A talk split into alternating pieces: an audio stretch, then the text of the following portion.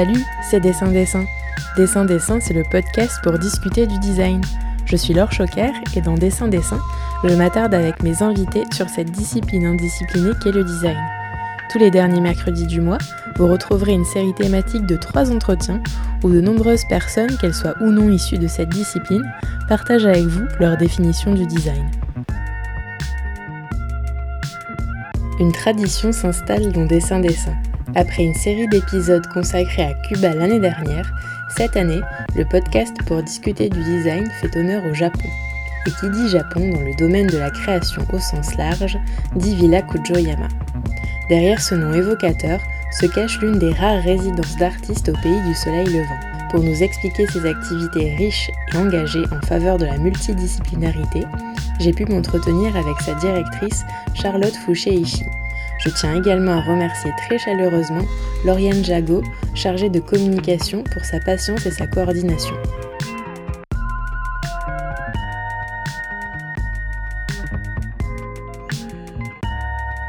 Bonjour Charlotte, depuis mai 2017 euh, tu es la directrice de la villa Kujoyama à Kyoto au Japon et tu es passée euh, avant ce poste par de nombreuses autres institutions en France et dans divers pays.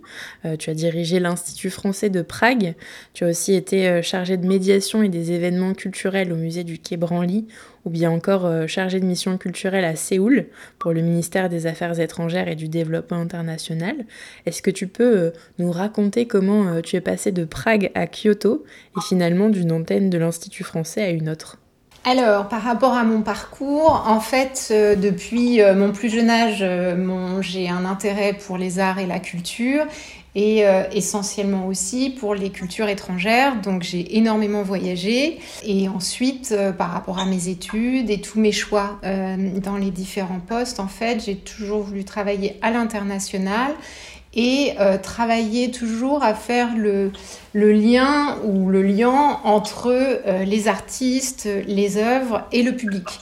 Donc que ce soit dans toutes mes expériences, euh, que ce soit en effet en Corée euh, du Sud, à Prague, en République tchèque ou, ou, euh, ou au Japon, mais aussi dans mon poste au musée du Quai Branly ou, ou à l'Institut au, dans le pôle des saisons, en fait, j'ai toujours travaillé au service des artistes, de la culture et, aussi toujours tourné vers l'international, ce qui est essentiel pour moi. Bon, avant de commencer à échanger sur la programmation de la Villa Kujoyama et donc ben, de ce que tu y fais euh, pour la création au sens large, je voulais que tu puisses nous raconter un petit peu l'histoire du lieu, pourquoi il a ce nom-là et ce qui se cache derrière euh, Kujoyama. Je peux déjà commencer par en effet euh, ce terme Villa Kujoyama puisque ça correspond en fait au nom de la montagne où est implantée la villa Kujoyama qui en fait surplombe la ville de, Kyoto. Alors on est euh, vraiment euh, en pleine nature et en même temps on est à 10 minutes en métro du centre-ville de Kyoto. Donc finalement euh, tous les artistes et créateurs que, que nous accueillons en fait peuvent être soit isolés et concentrés sur leur travail et en même temps euh, complètement tournés vers l'extérieur et, vers le Japon. La Villa Kujoyama, elle a bientôt 30 ans puisqu'on fête ses 30 ans en 2022 et euh, pendant euh, ces trois décennies, en fait, on a accueilli à peu près 400 lauréats vraiment toutes les disciplines. Et euh, ce qui est essentiel pour nous, et en tout cas dans, le projet euh, d'origine, c'est vraiment d'accueillir des artistes et des créateurs qui viennent pour une recherche en lien avec le Japon et vraiment avec cette nécessité de venir au Japon qui est pour nous euh, essentiel puisque euh, nous ne voulons pas d'un projet euh, franco-français mais vraiment un projet en dialogue entre la France et le Japon, entre des professionnels de différents secteurs. Et donc cette, cette ville-là, en fait, elle a été pensée par un architecte japonais qui s'appelle Kunio Kato, qui était un, disciple de Le Corbusier. Et on le voit beaucoup dans l'architecture, avec ses proportions euh, qui sont vraiment à la frontière entre, entre, euh, entre les deux cultures. Et euh, aussi avec en fait un, un projet franco-japonais puisque le financement à l'origine et la construction a été financé par les Japonais puisque euh, sur un peu le... On, parle toujours du concept claudélien, puisque Paul Claudel euh, a été ambassadeur au Japon au début du XXe siècle, et du coup a un peu initié cette idée de contenant soutenu par les Japonais et les contenus, donc les programmes soutenus euh, par la France. Et la Villa Kujoyama, finalement, de nombreuses années euh, après, euh, reste sur ce, sur ce dispositif-là. Et donc pour nous, dès l'origine, la villa est vraiment un projet franco-japonais. Et, et, donc on, on, on, le voit 30 ans après, toujours par rapport aux projets qui, sont, qui sont défendus par, par les lauréats. Oui, parce que tu, tu ne l'as pas forcément précisé. Bien que ce soit un institut français, tu es sous une tutelle japonaise. Alors, c'est plus le cas aujourd'hui. Euh, en fait, euh, la villa, en effet, à l'origine, euh, était, était portée par un, par un conseil scientifique franco-japonais, mais en même temps a toujours été un programme de l'Institut français. Donc, à l'origine, c'était l'AFA, et puis Culture France, et maintenant l'Institut français. Donc, ça a quand même toujours été un, projet porté par la France, mais vraiment toujours en lien avec, avec les autorités japonaises, et on le voit dans tous les partenariats qu'on peut avoir ou dans la composition euh, du comité euh, de sélection et aussi euh, par rapport au conseil, au conseil d'orientation stratégique. Tout est vraiment en lien entre, entre les deux pays. Mais par contre, aujourd'hui, la Villa Kujoyama a, on va dire, une gouvernance qui est portée par trois, par trois institutions, à la fois donc l'Institut français, comme je le disais, qui pilote depuis la France ce programme, mais aussi l'Institut français du Japon, euh, puisqu'on est une des antennes de, ce réseau au Japon, qui est un réseau qui est très important pour nous, puisque ça permet euh, de, de faire rayonner les projets des lauréats et aussi pour eux d'avoir des relais dans tout, tout l'archipel. Et aussi depuis 2014, on a euh, le soutien euh, de, notre, euh, de notre mécène principal qui est la Fondation Bettencourt-Schuller et qui est essentiel aussi puisque ça nous a permis vraiment de repenser et de développer le programme sur, sur ces dernières années. Donc je dirais que la tutelle, elle est, elle est triple, ce qui fait qu'on est, on a un modèle économique assez unique puisque on est soutenu, on va dire, 50% par par les pouvoirs publics et 50% par, euh, par une fondation privée. Et euh, ce qui est assez unique dans les, dans les programmes de résidence euh, d'artistes, puisqu'en général, quand il y a des soutiens privés, c'est sur des projets spécifiques, alors que là, c'est vraiment la fondation, nous, nous soutient vraiment sur le programme, sur tout ce qui est invisible, et ça, c'est très très rare et exceptionnel.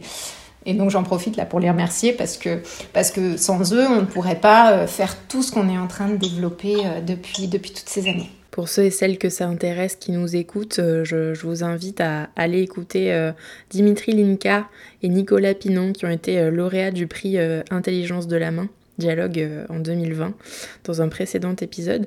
Charlotte, est-ce que tu peux nous dire rapidement, tu parlais des autres instituts français au Japon, tu peux nous dire où ils se trouvent? Au Japon, donc on a Tokyo, on a Yokohama, qui euh, sont plutôt euh, centre euh, nord-est du, Japon. On a donc ce qu'on appelle le Kansai, puisqu'on a l'Institut français du Kansai. En fait, c'est est réparti sur deux villes, à la fois Osaka et Kyoto. Donc on a en fait nos collègues qui sont à quelques, à quelques kilomètres d'ici avec qui on travaille énormément. Il y a aussi un institut à Fukuoka et depuis, euh, depuis, euh, depuis l'année dernière, aussi un institut à Okinawa, complètement au sud, euh, au sud du Japon. Ce qui fait qu'on est présent sur, sur trois îles principales. Et ensuite, on a aussi tout le réseau des alliances françaises, qui est très important aussi au Japon. Et donc là, elles sont présentes à Sapporo, donc complètement au nord, sur l'île de Hokkaido. Et puis on en a une à Nagoya, une à Tokushima, donc qui est sur l'île de Shikoku. Et euh, ce qui fait qu'avec ces alliances, vraiment, on rayonne, euh, les alliances et les instituts, on rayonne partout. Super. Bon, tu nous l'as dit, hein, depuis 1992, la Villa Kujoyama a pu accueillir euh, plus de 400 lauréats, toutes disciplines confondues, donc design bien sûr, mais aussi art plastique, cinéma, vidéo, art de la rue, art culinaire, métiers d'art, musique, théâtre, mode, littérature, commissariat d'exposition, danse, architecture, scénographie, photographie, art numérique et recherche. Point. Je dirais trois petits points. trois petits points, c'est vrai, tu as raison, parce qu'on va parler d'autres choses aussi plus tard dans l'interview. Mais si j'ai bien compris, euh, depuis 2014, il y a plusieurs voilà, types de bourgs, types de résidences. Euh, est-ce que tu veux bien nous en parler, euh, nous dire comment elles dialoguent, elles dialoguent entre elles?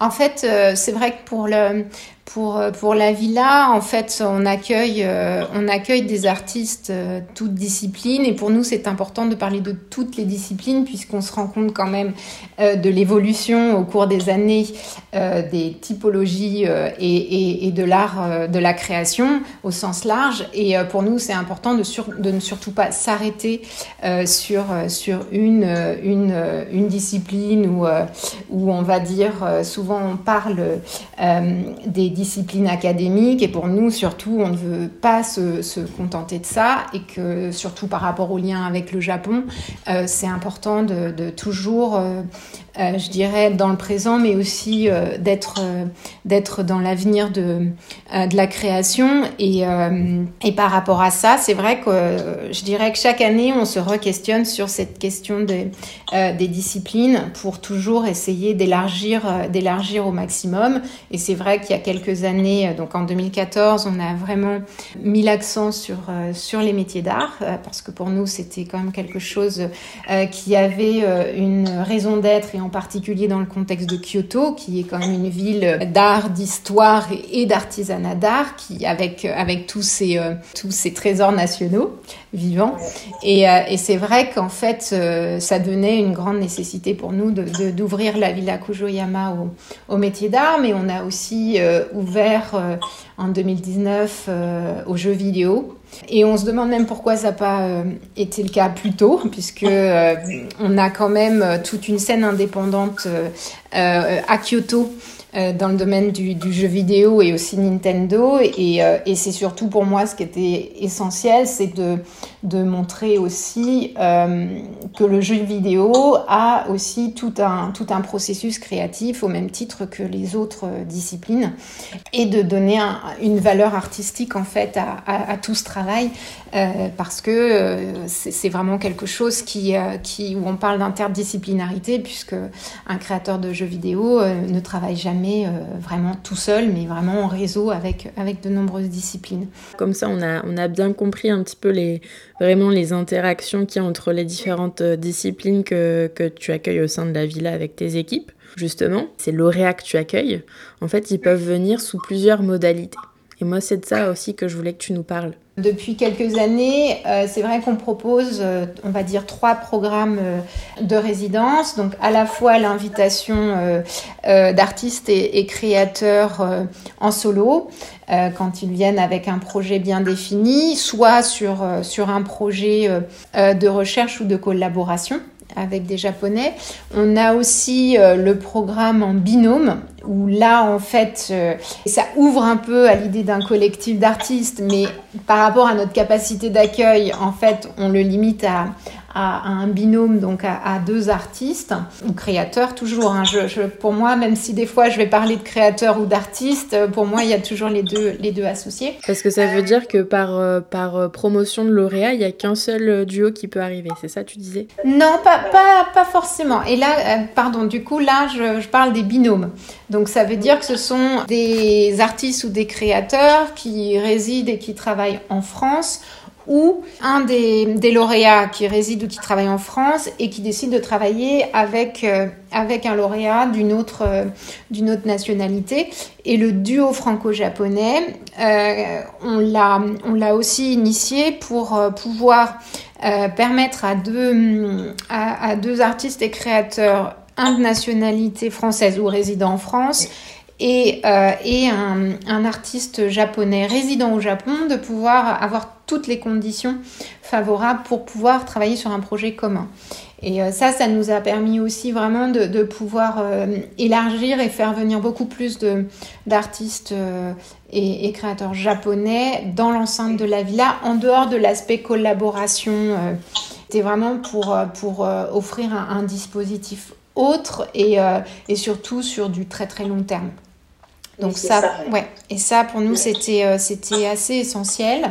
Et après, ce qui est intéressant, c'est que ces, ces duos franco-japonais, euh, au départ, étaient euh, quand même beaucoup plus tournés vers, euh, vers les arts visuels, puisque c'était finalement dans, dans la communication qui a été faite, c'était beaucoup plus tourné dans ce secteur-là, et aussi le design. Mais euh, depuis, ça s'est élargi vraiment à, de, nombreuses, de nombreuses disciplines. Et euh, en tout cas, c'est toujours assez intéressant comme, euh, dispositif pour nous, parce que ça nous permet aussi, nous, avec l'équipe, c'est toujours de se remettre en question aussi sur comment est-ce qu'on les accueille, parce que il y a toujours cette, différence aussi de celui qui arrive d'Europe et qui d'un coup se dit waouh, mais moi je suis dans la découverte du Japon. Bon, pas tous, parce que certains connaissent très très bien le Japon, mais euh, avec cette différence euh, d'arriver, de tout d'un coup travailler avec un Japonais qui est dans son pays et qui du coup n'a pas du tout la même approche. Donc c'est vrai que pour nous, l'accompagnement est complètement différent. Oui, parce que justement, ces, ces binômes franco-japonais, c'est vous qui les formez ou, c'est eux qui arrivent déjà en binôme? Alors, ça se fait dans le cadre de l'appel et euh, en fait, euh, ce qui est marrant, c'est que sur ces, sur, ces, euh, sur ces dernières années, je dirais que les, les profils ont, ont changé parce qu'avant, c'était quand même des, souvent des artistes japonais qui ont beaucoup travaillé en France, voire qui ont vécu en France. Et après, petit à petit, euh, puisque aussi nous, on traduit, on communique sur ce, sur ce programme de duo, on s'est rendu compte qu'on a eu beaucoup de demandes aussi d'artistes euh, japonais qui sont venus vers nous en disant Ah, mais euh, on aimerait bien pouvoir, mais on ne connaît pas. Et c'est comment aussi les mettre en relation et tout, pour voir quelques années après comment est-ce que, est que ça match ou pas. Et certains, ou alors certains se sont rencontrés sur, sur des tournées ou sur des foires professionnelles ou ce genre de choses et qui n'avaient jamais travaillé euh, ensemble avant. Et, euh, ça, c'est assez, euh, assez agréable. Et ce qu'on a fait aussi, du coup, c'est qu'on on, s'est dit, OK, comment leur permettre aussi d'avoir une opportunité de connaître la scène française. Et donc, on a, on a lancé en fait un programme satellite avec la Cité internationale des arts à Paris et l'Institut français et des partenaires japonais avec la Chishima Foundation et euh, le Kyoto Art Center pour envoyer justement euh, de jeunes artistes japonais en France en se disant bah voilà d'ici quelques années euh, ils auront envie ils auront rencontré des artistes ou le en tout cas la scène artistique française et, et ça leur donnera l'occasion dans quelques années de pouvoir postuler à, la villa. Donc en tout cas on, fait évoluer ce, programme. Tu nous l'as dit tout à l'heure mais le but c'est vraiment de en tout cas sur ce programme-là, de pérenniser justement ces collaborations. Est-ce que tu peux nous donner un exemple d'un binôme franco-japonais qui a été résident à la villa il y a quelques années et qui aujourd'hui euh, s'est bien développé? Euh, par exemple, on a, euh, bah, je dirais qu'il y en a plusieurs à différents niveaux. On avait le, tout premier, le tout premier duo franco-japonais qui était avec la plasticienne Natasha Nizik et le chercheur Ken Daimaru. En fait, ils sont venus sur un, projet de, réalisation de films, notamment sur tout un rite chamanique dans le nord du Japon. Et en fait, depuis, euh, ils ont multiplié euh, les collaborations et euh, c'est un exemple. Et je pense aussi à l'artiste visuel Emmanuel Guyot, qui lui connaissait déjà très très bien le Japon, il est japonisant. Il avait rencontré le danseur et chorégraphe Takao Kawaguchi euh, il y a de nombreuses années et en fait il cherchait vraiment à trouver aussi l'opportunité et les moyens de pouvoir euh, collaborer ensemble et du coup la, la villa a permis ça euh, donc après quelques années, de pouvoir enfin se retrouver, travailler, prendre le temps euh, d'expérimenter ensemble. Et, euh, et c'est vrai que depuis, à la fois les rencontres qu'ils ont fait pendant cette résidence leur ont permis de, de rebondir à la fois euh, de manière individuelle, mais aussi ensemble sur, sur, sur d'autres projets de, de, performance notamment. Par contre, d'autres exemples que je trouve intéressants, et quand on parle de collaboration, c'est vrai que même dans les programmes solo, il y a, là je, cite un exemple puisque euh, c'est le metteur en scène Simon Gaucher euh, qui était venu, euh, qui était venu, on va dire, il y a un peu plus de dix ans au Japon. C'était son premier voyage et en fait, il voulait, il voulait du coup absolument prendre des cours d'initiation au No et du coup il, a, il avait rencontré un tout jeune acteur de No qui était de sa même génération. Et, et en fait voilà il a pris les cours et tout. Et puis à la fin bon bah il était l'idée c'était que qu'il qu'il puisse rémunérer cette, ce jeune acteur. Et en fait, euh, cet acteur japonais lui a dit, écoute, non, on fait le deal que dans quelques années, euh, tu, reviens au Japon, euh, on trouve le moyen de travailler ensemble et cette fois, tu m'apprends les rudiments aussi de, du théâtre contemporain français. Et donc voilà, et donc Simon a postulé en solo mais vraiment dans l'optique de pouvoir avoir de nouveau euh, ce dialogue, cet échange et ce retour un peu d'expérience. Et en fait, ils ont réalisé euh, un magnifique spectacle puisqu'ils l'ont vraiment coécrit ensemble. Ils euh, sont tous les deux sur scène. Donc là, en ce moment, c'est un petit peu compliqué avec la, fermeture des frontières. Mais en tout cas, voilà, je trouve que ça, c'est une magnifique collaboration aussi qui, qui a commencé avant la villa, qui s'est poursuivie, enfin en tout cas, qui, il y a eu une étape supplémentaire au moment de la villa et, qui se poursuit. En tout cas, enfin, il y a tellement d'exemples. Bon, c'est de, très beaux exemples que tu nous cites là. On a bien compris justement cette interdisciplinarité à travers euh, toutes les, toutes les disciplines qui sont accueillies au, sein de la villa. Et bon, moi, je vais, je vais, te poser une question légèrement intéressée, Charlotte. je me demande pourquoi, euh, dans toutes les catégories que, que tu as citées, euh, il n'y a pas de catégorie média. Bonne question. Écoute, euh, il y a les trois petits points. Peut-être que ça arrivera un jour.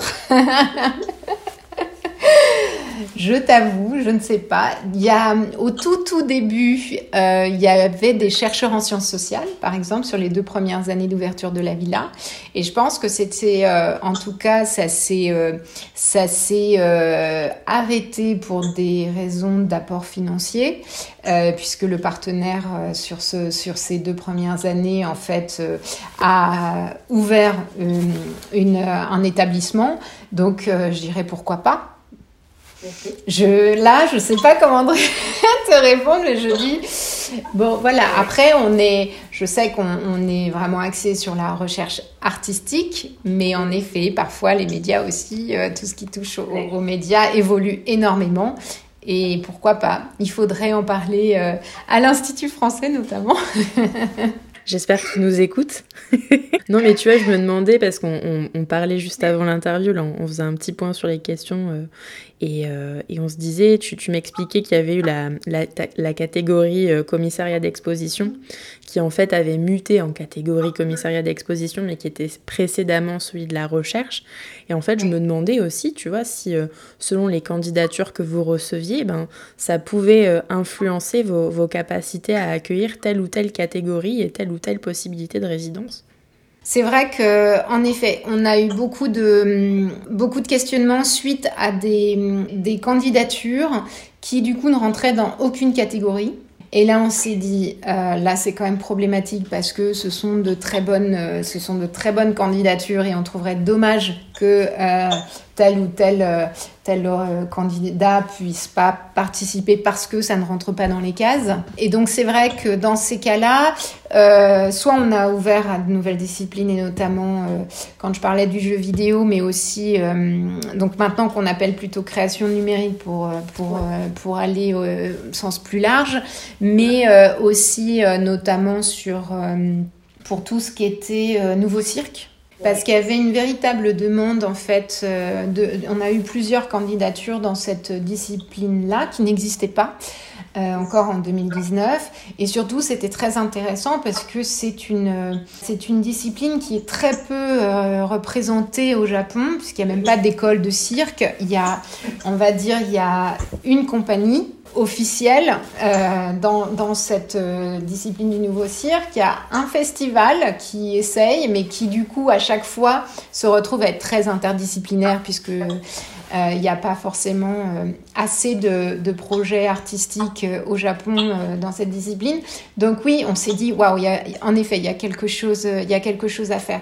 Et après, on s'est rendu compte aussi, c'est par rapport à certaines candidatures, donc, quand le projet nous intéressait beaucoup, qu'on a passé la première, euh, la première sélection sur dossier, et au moment de contacter euh, du coup le, candidat pour, euh, pour l'entretien, en fait, quand on considère justement que un projet pourrait plutôt aller dans une autre discipline, on a un échange avec le candidat pour savoir s'il accepte qu'on puisse le mettre dans une autre discipline. On a eu le cas euh, lors de la dernière euh, euh, sélection, en effet, puisque on a mis un, projet en mode parce qu'on considérait que le projet proposé allait plus dans cette catégorie et nous semblait du coup avoir entre guillemets plus de chance puisqu'il rentrait plus dans ce dispositif pour nous par rapport aux échanges qu'on a avec les experts alors que s'il était resté dans, dans l'autre discipline, euh, il avait peu de chance puisque du coup il était trop éloigné euh, du, sujet. Donc ça oui, ça nous arrive aussi en effet de, faire varier ça. Et aussi ce qui est assez intéressant, c'est quand euh, certains lauréats du coup commencent leur résidence. c'est vrai qu'ils arrivent en tant que photographe par exemple et finalement ben, je bifurque complètement et, et, et expérimente en tout cas euh, dans d'autres disciplines et au contraire, c'est ça, c'est le moment assez magique, je dirais. Oui, au final, ces, ces catégories, euh, bon, c'est un, peu un mal nécessaire. Euh, moi, il y a quelque chose que je voulais aborder avec toi aussi, c'est la, la, question de la recherche. Parce que voilà, tu le disais, hein, les frontières de la création, elles s'estompent vraiment. Voilà, selon ce qu'on définit par, comme une pratique d'artisan, d'art, d'artiste, de designer, de créatif, hein, t'en parlais tout à l'heure. Euh, d'ailleurs, en, posant euh, cette question, je ne peux pas m'empêcher de faire un clin d'œil à Céline Pelcé qui nous a mis en contact, que j'avais euh, interviewé pendant la série d'épisodes numéro 10 sur les connexions entre design et nourriture, qui elle vient du milieu du design mais qui était résidente dans la section art culinaire à la Villa Kujoyama et qui donc se définit plutôt aujourd'hui comme une artiste plasticienne dont la nourriture est le matériau de prédilection. Donc ça aussi, aussi c'est un, autre exemple. Et voilà, moi je te le disais, ce qui me frappe, c'est que la catégorie recherche, elle soit mise au même rang que les autres. Parce que, en fait, je comprends pas trop, parce que pour moi, la recherche, c'est vraiment inhérent au processus de résidence, et je comprends pas que ce soit une catégorie en tant que telle. Oui, c'est une catégorie euh, dans la partie commissariat et euh, critique d'art. Mais pour nous, en fait, euh, l'essence même de la villa et, des projets, ce sont des projets de recherche artistique. Et de toute façon, en effet, l'ADN d'une résidence, c'est la recherche, c'est l'expérimentation, et c'est surtout ce qu'on défend à, Kyoto. Pour nous, c'est essentiel.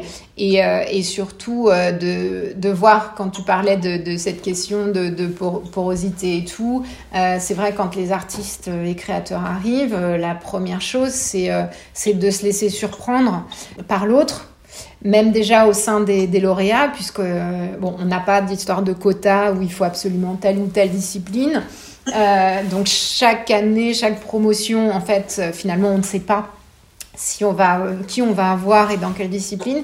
Et je trouve ça assez agréable, en tout cas, euh, moi en tant que à, accueillir les artistes, euh, c'est vraiment euh, ces, premiers, ces premiers échanges où tout d'un coup ils se découvrent, ils, ils, se rendent compte que, en fait, même si tous sont là pour une recherche qui n'a rien à voir euh, l'une avec l'autre. Ils trouvent toujours justement des moyens, de, des, points d'accroche, des points de, de, discussion, des points de ah mais tiens mais attends comment est-ce que toi tu travailles? et tout. Enfin, je trouve ça assez magique tous ces échanges. Honnêtement, c'est des des moments. Après il y a beaucoup de débats. Certains ne sont pas du tout euh, d'accord avec euh, avec le process, avec les idées de l'autre et tout. Mais il y a toujours en tout cas une ouverture euh, de la part des, euh, des lauréats euh, parce que c'est en tout cas essentiel pour nous au niveau de l'équipe qui est cet échange déjà au sein de, au sein de, euh, des, promotions. Et puis bien évidemment, ça aide aussi quand il y a ce lien avec les professionnels, les artistes, artisans ou autres japonais, parce que s'il n'y a pas cette ouverture, les portes ne s'ouvrent pas. Bon, maintenant, on va, si tu veux bien, on va aborder vraiment l'aspect concret des résidentes, enfin des résidences, pardon, pour euh, justement accompagner euh, ceux et celles qui nous écoutent, qui voudraient certainement en savoir plus sur euh, les étapes de sélection. Donc, est-ce que tu veux bien nous expliquer un peu justement quelles sont les différentes étapes pour répondre à l'appel de, de, résidence à la Villa Kujoyama? À quelle période de l'année c'est diffusé, quels sont les critères de sélection, combien de dossiers tu reçois, qui sont les personnes qui composent le comité de sélection, combien de personnes sont sélectionnées pour passer les, entretiens, puis combien de personnes arrivent par promotion. Enfin bref, Comment ça fonctionne tout ça Nous, pour la Villa Kujoyama, du coup, il y a un appel euh, annuel en ligne, donc qui, euh, où, en fait les, candidats répondent euh, à l'appel sur une plateforme qui est développée par l'Institut français. Donc c'est une plateforme qui est accessible en français et en anglais, puisque pour nous, la question de la, de la langue n'est pas du tout un critère de sélection. en tout cas, voilà, parce que comme on a aussi des artistes étrangers ou des artistes japonais, pour nous ça c'est quelque chose d'important. C'est à quelle période de l'année que l'appel est diffusé? Euh, C'est toujours la période d'hiver, donc ça varie un peu. Des fois, euh, des fois c'est novembre, décembre, et toujours avec, euh, ça reste en ligne à peu près un mois et demi. Donc euh, c'est toujours à peu près à cette période-là. Donc là pour le prochain appel, puisque avec la, crise sanitaire, euh, c'est vrai qu'on tout a été décalé puisque nous n'avons pas voulu euh, annuler les résidences, donc tout est reporté. Et donc là on fera un prochain appel et là on le lancera en janvier. 2022 pour, pour une résidence à partir de plus ou moins de mi-2023 puisqu'il y a toujours plus ou moins un décalage euh, d'un an, un peu plus d'un an, entre, entre le dépôt et, et l'arrivée. Donc il y a une première, euh, il y a une première sélection donc, qui se fait sur dossier. On reçoit, enfin c'est variable d'une année sur l'autre, mais on reçoit entre, on va dire, entre 300 et 500. Donc c'est hyper variable, honnêtement, et c'est variable aussi euh, en fonction des disciplines. J'avoue que les candidatures les plus nombreuses sont dans le domaine des arts visuels. Mais euh, petit à petit, parce qu'on fait aussi tout un travail euh, euh, pour faire connaître le programme de résidence dans d'autres disciplines, donc petit à petit, ça s'équilibre. Mais en tout cas, faut pas hésiter, c'est vraiment ouvert à tout le monde. donc, donc ça, c'est important pour nous, en tout cas aussi, de pouvoir équilibrer par rapport au, au nombre de, de, candidatures dans les différentes disciplines. Donc il y a d'abord cette sélection sur dossier qui se fait par un comité euh, d'experts extérieurs plus euh, un comité euh, interne Institut français des membres du ministère de la Culture et du ministère des Affaires étrangères, puisque la Villa Kujoyama, c'est vrai que j'ai oublié de le préciser tout à l'heure, du coup, est une, résidence du, du, ministère des Affaires de, de l'Europe et des Affaires étrangères. Et donc, on fait voilà cette première sélection et les experts, euh, en tout cas pour nous, c'est important aussi puisque ça permet euh, de ne pas rentrer dans un, dans, on va dire dans une typologie euh, d'artistes ou de créateurs. les experts sont renouvelés tous les deux ans. Donc, ce sont des professionnels de chaque euh, secteur. Donc, euh, ça, on peut avoir des critiques, des journalistes, mais aussi des directeurs d'institutions, euh, des, des, des commissaires d'expo. Enfin, c'est en fonction de, de euh, des disciplines. Voilà, on, a, on, change, en tout cas on renouvelle tous les deux ans, ça c'est très important pour nous. Ensuite, après, euh, après cette sélection sur dossier, ce même comité d'experts en fait euh, reçoit on va dire entre 40 et 50 candidats pour une audition. Donc ça passe en gros entre des dossiers que vous recevez de 300-500 personnes à 40-50. Donc il y a un sacré travail d'entonnoir qui est fait là ça nous prend beaucoup de temps. en particulier pour moi, puisque euh, du coup, j'étudie absolument tous les dossiers. parce que pour moi, c'est hyper important d'avoir la vision globale de tout, de tout, de tout. Et puis, c'est surtout, on a tellement de débats. Et euh, c'est intéressant parce que, du coup, quand on arrive euh, au niveau des, des comités, à chaque fois, c'est Ah non, mais là, tel artiste, tel artiste. Et c'est hyper intéressant, en fait, de voir comment chacun défend aussi par rapport à la connaissance qu'il a, soit du secteur, soit de, de du candidat. On ne sait jamais en fait. Ben ouais, mais du coup, c'est quoi les critères de sélection? Est-ce qu'il y en a réellement? Enfin.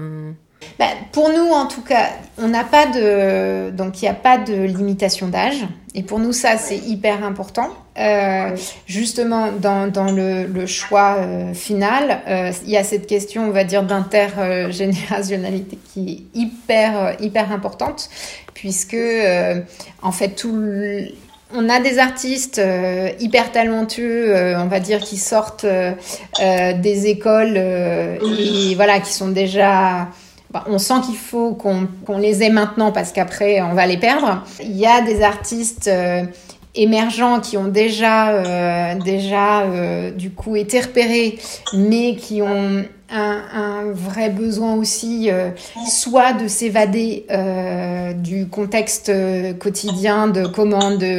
Et donc ça, on sent qu'il y a un vrai besoin pour aussi prendre du recul par rapport à ce début de carrière et tout.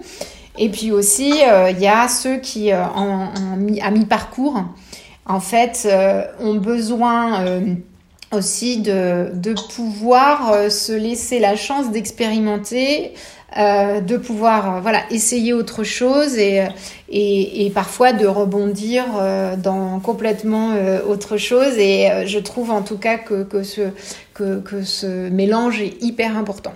Oui, voilà, donc systématiquement, les promotions que vous allez construire, en fait, il y a toujours ce fil conducteur-là.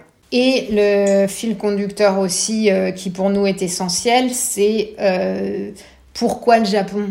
Dans les choix qu'on fait, c'est euh, en gros pour nous, c'est ce qu'on veut pas, c'est que le même projet euh, puisse se faire dans n'importe quel autre pays. C'est pourquoi venir au Japon spécifiquement à cet instant T aussi. Parce que parfois, en fait, euh, on va se rendre compte que le projet est génial, mais le projet arrive trop tôt par rapport à, on va dire, à la maturité euh, du projet, euh, on se rend compte que bah, la personne va aller dans le mur, va pas y arriver, va être dans une frustration totale, parce que c'est vrai que nos interlocuteurs japonais, en fait, euh, exigent un certain niveau, on va dire, d'analyse, de réflexion, et puis de pouvoir être vraiment dans un dialogue. Et on se rend compte, si certains projets n'ont pas été pensés euh, s'ils arrivent trop tôt, en fait, euh, tout le monde va y perdre.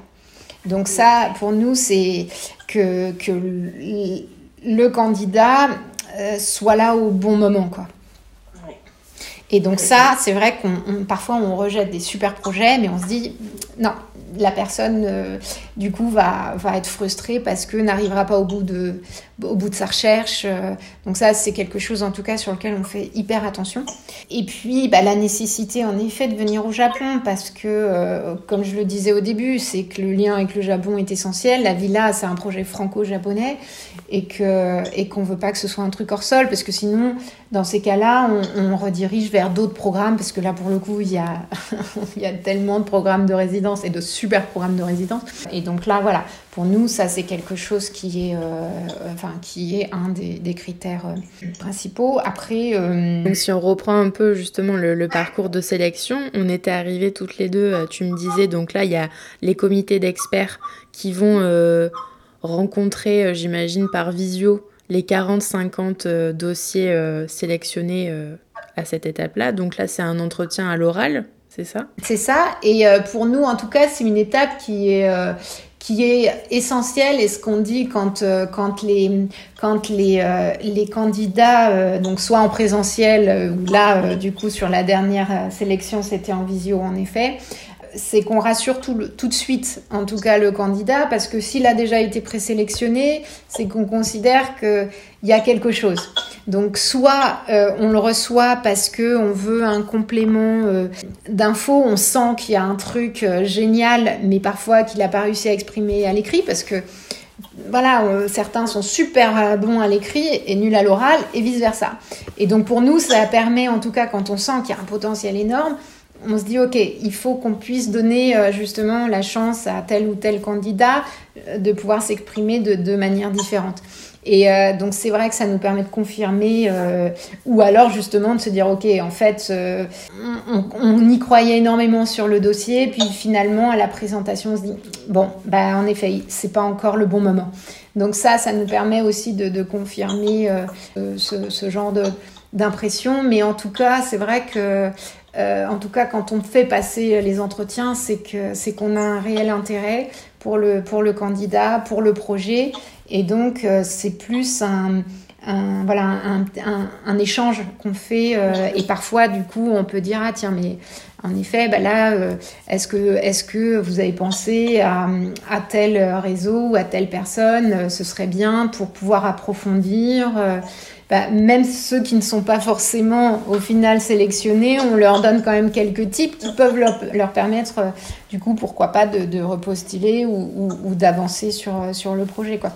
Mais on essaye de rassurer au maximum parce que, parce que voilà, on n'est pas là pour, euh, dans un jury hyper. Euh, non, c'est plutôt, on veut qu'il y ait de dialogue parce que, aussi, pour moi, c'est important parce que, parce que on les accueille et que, et que voilà, si on sent pas le, la personne, le projet, euh, ça marchera pas aussi avec, avec nos, collaborateurs japonais. Carrément. Et donc là, ben, cette étape-là se, se passe. Et ensuite, l'entonnoir poursuit son chemin. Et on arrive à combien de personnes pour créer une promo? Alors, on va dire qu'on sélectionne au final donc le jury, euh, le jury final, euh, qui lui est composé euh, plutôt d'experts, de, enfin, on va dire plutôt d'institutionnels. Donc, on va dire toutes les tutelles, le mécène, mais aussi des personnalités du monde du monde de l'art, qui est aussi renouvelé tous les deux ans. Donc, avec des personnalités françaises et japonaises, puisque toujours ce, ce, volet-là qui est important. Et là, l'entonnoir, c'est entre 12 12 et 17 projets. Donc, il peut aller jusqu'à 20 artistes, puisqu'on a, comme je le disais tout à l'heure, le programme solo, binôme et duo. Donc, euh, sachant qu'on a six studios à la villa, c'est comment répartir euh, dans, les, dans les studios sur toute l'année, parce que les artistes viennent entre 2 et 6 mois. Combien ça vous coûte à vous en tant qu'institution d'accueillir euh, toutes ces personnes-là? Et, combien ça coûte à ces personnes-là aussi de, venir au Japon? Qu'est-ce qui est pris en charge ou non? Nous, en fait, euh, on va dire le, programme, euh, il y a euh, chaque, chaque lauréat a une bourse. Qui va de 1600 à, 2100 euros en fonction du, dispositif. Euh, il est accueilli euh, gratuitement à la villa, donc il n'y a pas de location de, euh, du studio. il a son billet d'avion qui, est, qui est payé pour le, pour le Japon. et c'est surtout, il y a toute une équipe sur place qui est là pour accompagner. Et ça, c'est quelque chose qui est hyper important, euh, qui est essentiel en tout cas dans une résidence pour moi, et en particulier dans le contexte quand les artistes sont à 8000 8000 euh, km de, de, leur confort. Euh, il, faut absolument qu'on prépare en amont justement parce que euh, parce qu'il faut prendre des rendez-vous, que ça prend du temps aussi pour qu'il y ait une relation de confiance avec les futurs interlocuteurs japonais. Pendant la résidence, parce qu'il faut aussi accompagner euh, pour l'interprétariat. Euh, et aussi on monte énormément de, de, partenariats avec d'autres résidences, avec avec des structures. Et, et aussi en fait on, met à disposition tout le réseau professionnel qui est vraiment à destination des lauréats et euh, c'est vrai que là, je ne sais pas combien de milliers de contacts on a, et c'est surtout c'est comment on entretient ce réseau, puisque euh, parfois on peut euh, ne pas contacter une personne pendant 3-4 ans en fonction des projets, et c'est voilà comment on garde ce lien de confiance et tout pour que voilà un, un lauréat puisse puisse profiter de ce de, de cette de ce réseau là ou de ce contact et c'est surtout aussi maintenant, depuis 2017, on a vraiment mis en place cet accompagnement post-résidence qui, euh, comme, euh, enfin je ne l'ai pas expliqué encore, mais euh, la Villa Kujoyama, c'est vraiment une résidence donc, de recherche. sans obligation de résultat au moment de la sortie de résidence, puisque venir faire une recherche sur deux à six mois, c'est quasi impossible d'aller au bout. Bah, certains réussissent, certains sont, réussissent, mais dans la majorité des cas, non, donc ils sont obligés de revenir. C'est top parce que tu anticipes sur mes questions. Justement, je voulais te poser. Euh, non, mais c'est parfait. Cette question du droit à l'erreur, quoi. Est-ce qu'il y a et d'obligation de résultat? Parce qu'effectivement, comme tu le dis, entre deux et six mois, tu c'est les balbutiements en fait d'une recherche. Et puis après, il y a toute la question aussi de la, communication, de, comment ces, travaux-là sont, montrés. Donc tu, tu vas nous dire tout ça. En tout cas, pendant la résidence, euh, ce qui est essentiel, c'est euh, euh, justement de ne pas se concentrer sur l'après, c'est de s'autoriser à sortir de sa zone de confort et d'expérimenter et en effet d'avoir le droit à l'erreur. Parce que on ne parle jamais, du coup on n'est pas dans la production. Il n'y a pas du tout de, de, de budget production comme d'autres résidences, puisque on considère qu'on est vraiment encore à l'étape recherche. Et qui, est très variable euh, aussi par rapport au profil, puisque certains, certains lauréats n'ont jamais mis les pieds au Japon et sont absolument dans le cliché. Et euh, d'autres sont japonisants, euh, connaissent le Japon depuis des années, euh, et notamment je pense à Émilie Rigaud, qui du coup a appris le, japonais pour pouvoir travailler en tant que typographe et travailler sur les caractères les kanji. Donc oui, c'est vraiment par rapport à ça. Oui, c'est en fait tu as des as des niveaux de connaissance du Japon qui sont très différents selon les lauréats et lauréats qui arrive. On parlait du droit à l'erreur et justement de sortir de sa zone de confort. Donc euh, forcément, quand bah, il y a quelqu'un qui est super japonisant, comme tu dis, et quelqu'un qui euh, parle pas un mot de, de, japonais et qui débarque pour la première fois, ben, c'est clair que en fait, il y a différentes façons de sortir de sa zone de confort puisqu'elle est différente pour chacun et chacune. C'est ça. Et que je dirais aussi qu'il y a toujours un petit temps d'adaptation qui va, on va dire, d'une semaine à un mois justement en fonction de la connaissance euh, euh, du Japon. Et je dirais que c'est un moment qui est euh, essentiel. C'est un moment où, où justement les, les lauréats s'interrogent beaucoup. Et c'est ce temps qui est indispensable pour savoir dans quelle direction ils vont aller pendant cette recherche. Et certains sont complètement paumés, euh, et je dirais tant mieux parce que euh, du coup, ils remettent vraiment tout à zéro. Ils sont obligés vraiment d'oublier tout ce qu'ils ont fait jusqu'ici. Et, euh, surtout, en effet, ce, rythme effréné de, leur vie habituelle. Et, et tout d'un coup, de tout redémarrer à zéro en se disant bah, en fait, qu'est-ce que je vais faire quoi? Et, et, finalement, ce qui est génial aussi, c'est que les japonisants, il leur arrive exactement la même chose. Le délai est un peu plus resserré. Mais euh, c'est le moment que je trouve le plus agréable parce que du coup, c'est là où, il y a tous les questionnements. Et c'est là aussi où on se rend compte qu'un projet, euh, ils sont venus avec un projet et parfois ils viennent nous voir en disant ah là là, mais en fait, euh, je me suis complètement plantée. Ouais, on le savait, mais c'est pas grave. Du coup, on sait que tu vas rebondir.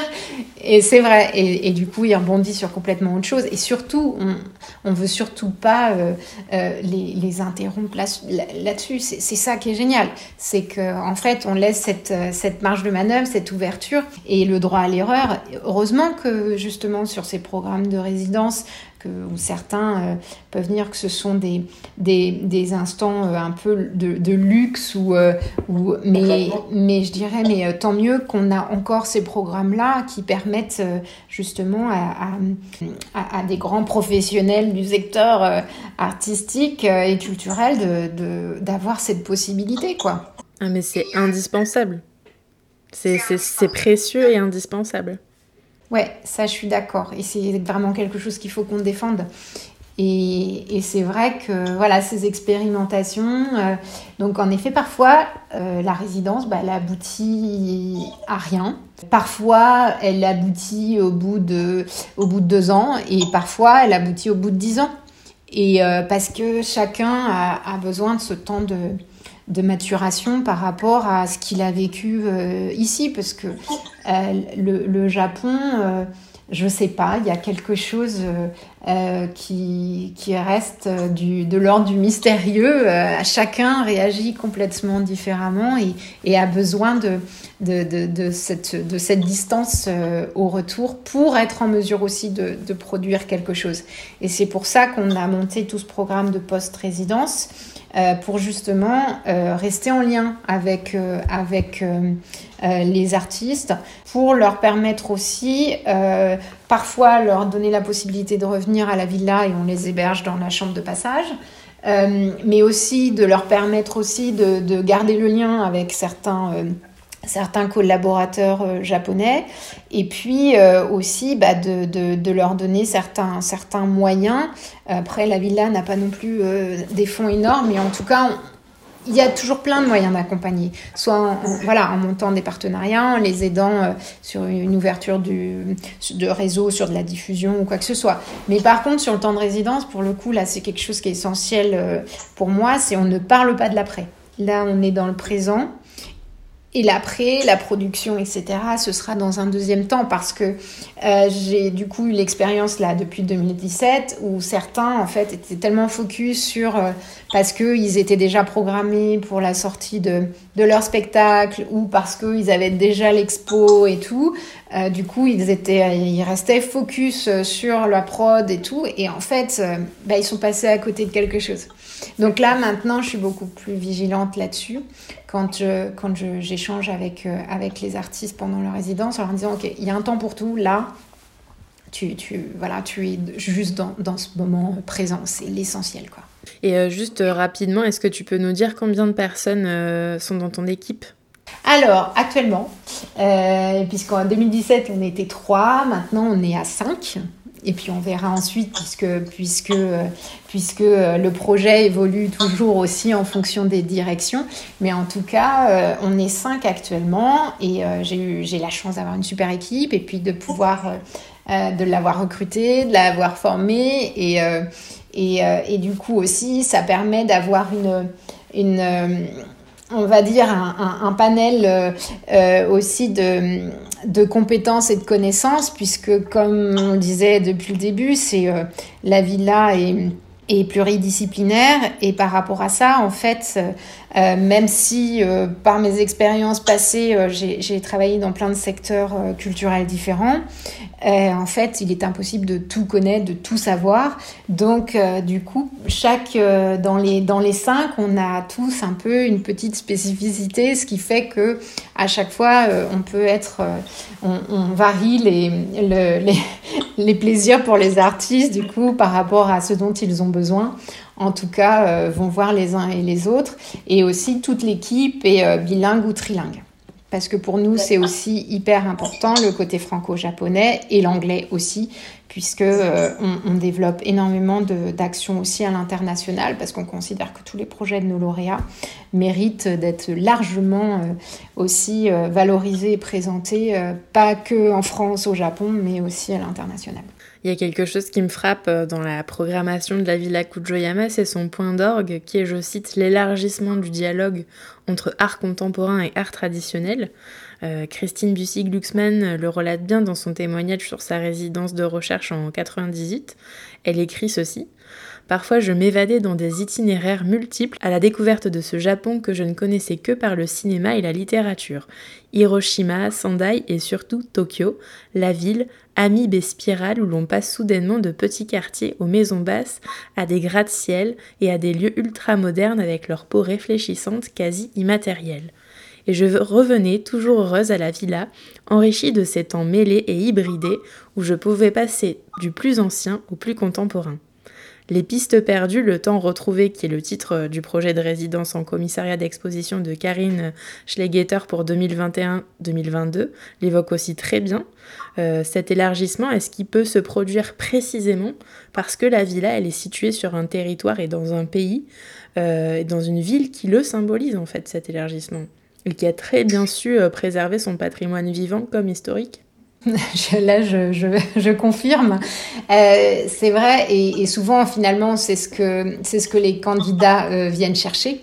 Euh, c'est ce, ce, ce, côté euh, hybride euh, à la fois de, on va dire, des cultures japonaises, parce que pour moi, il n'y a pas qu'une seule culture, puisque il y a, y a à la fois les cultures euh, régionales qui sont très très fortes, et puis aussi euh, ces cultures en effet qui vont de l'art traditionnel et à Kyoto, comme je le disais tout à l'heure, avec tous ces trésors nationaux vivants qui, qui sont, en tout cas, qui, qui apportent une certaine valeur aussi à des techniques et qui essayent de les défendre.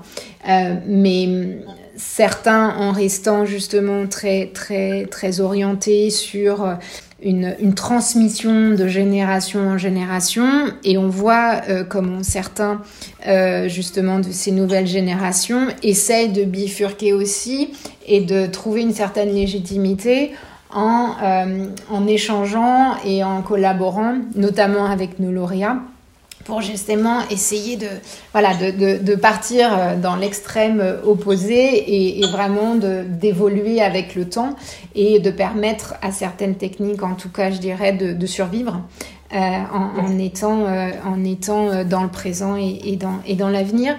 Et aussi, euh, bah, c'est vrai que bah, le Japon, comme je le disais tout à l'heure, oui, c'est vrai que on a le, on a toutes, euh, tous ces artisans euh, qui sont présents et il y en a une très grande quantité sur Kyoto, mais en même temps, on a Nintendo et toute la scène indé du jeu vidéo et,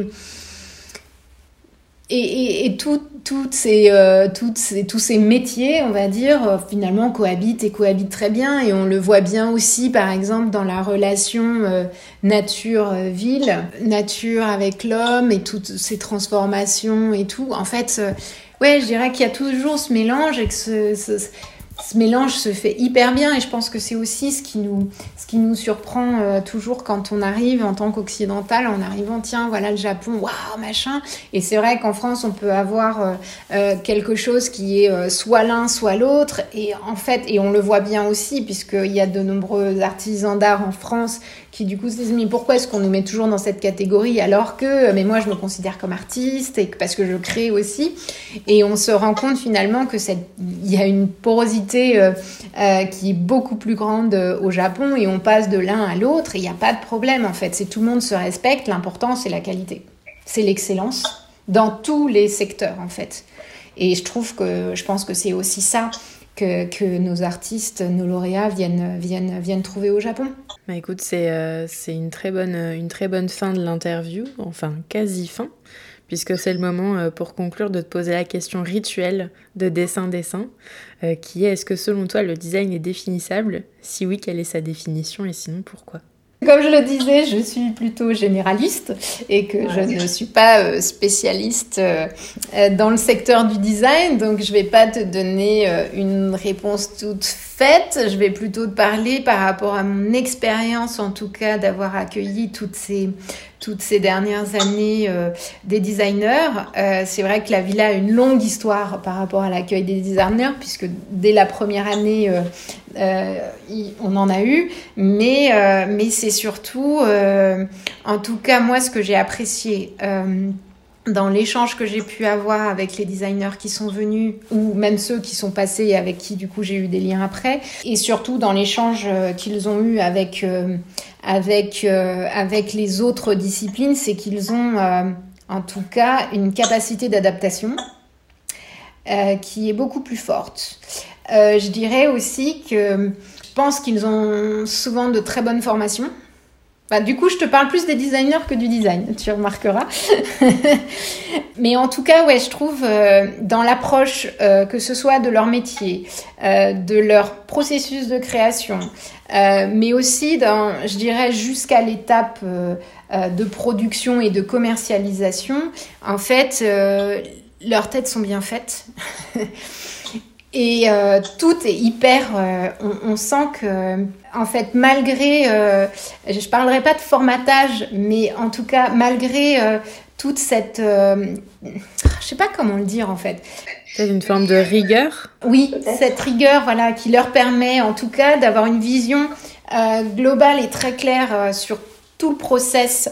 Ils ont quand même cette capacité de se garder, justement, euh, un certain terrain de, pour la créativité et, euh, et, euh, toujours euh, en train de voilà d'imaginer de nouvelles choses et toujours en lien avec les autres aussi. Ce que j'ai remarqué, c'est que les designers ne travaillent jamais seuls en fait.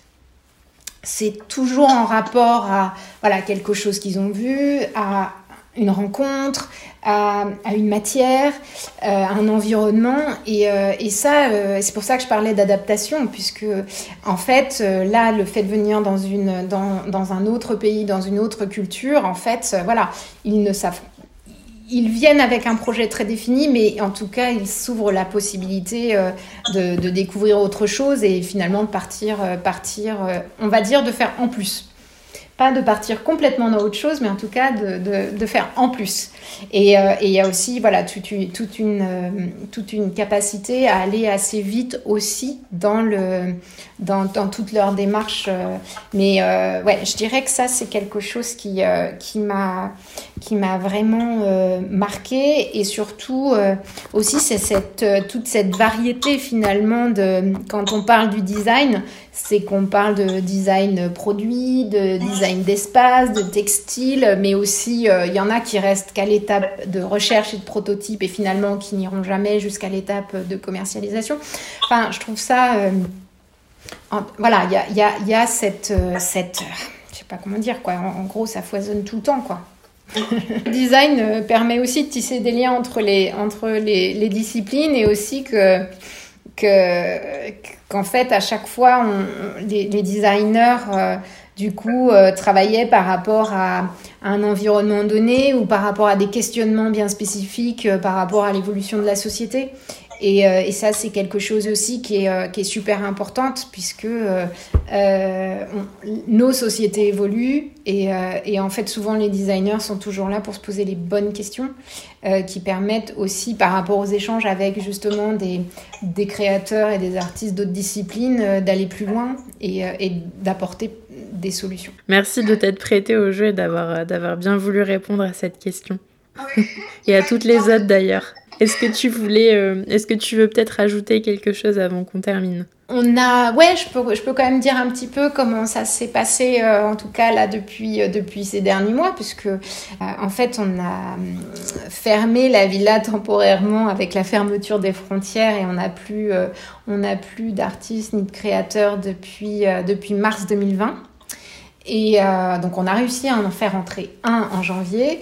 Mais en fait, c'est aussi euh, toute cette question de comment faire vivre une résidence euh, sans artiste, sans lauréat, sans créateur. Euh, c'est comment garder le lien, comment poursuivre un projet à distance, et aussi, donc voilà, comme beaucoup, on a fait, on a fait des programmations en ligne, on a organisé des séminaires et tout. Mais en tout cas, je dirais que ce qui ressort à chaque fois, c'est en tout cas l'importance de se déplacer, de venir sur place et qu'on peut inventer n'importe quelle euh, résidence en ligne, euh, en fait, ça ne marche pas sur le long terme. Euh, une résidence, c'est l'expérience, et souvent l'expérience, voilà, par rapport à un lieu, par rapport à un environnement donné. Et euh, je dirais que voilà, ça, c'est quelque chose qui nous a, nous a permis de nous rendre compte de, de ce côté indispensable, en tout cas, et, combien les artistes attendent de, pouvoir, euh, de pouvoir venir. Et, et, on espère, on croise les doigts pour qu'ils arrivent mi-août. Nous sommes encore en train de, de négocier. pour moi, c'est quelque chose qui, qui, avec la discussion avec les différents euh, artistes et créateurs, c'est la nécessité de venir sur place. C'est une bonne conclusion. Bah, merci, merci encore Charlotte. Bah merci à toi. si vous avez bien suivi avec Charlotte, nous parlons d'Émilie Rigaud dans cet épisode. Eh bien, retrouvez-la dans la deuxième partie de cette série où l'on parlera entre autres de calligraphie, de typographie et de kanji. Ça sonne un peu comme un haïku, non? Dessin Dessin est un podcast natif, indépendant et non sponsorisé. Alors si vos oreilles ont apprécié cet épisode, n'hésitez pas à ouvrir le débat en glissant des commentaires et des étoiles sur votre plateforme d'écoute favorite et à en parler autour de vous. Pour ne louper aucune info, vous pouvez aussi suivre Dessin Dessin sur Instagram. N'oubliez pas non plus que toutes les références abordées dans l'épisode se trouvent dans la description de celui-ci. A très vite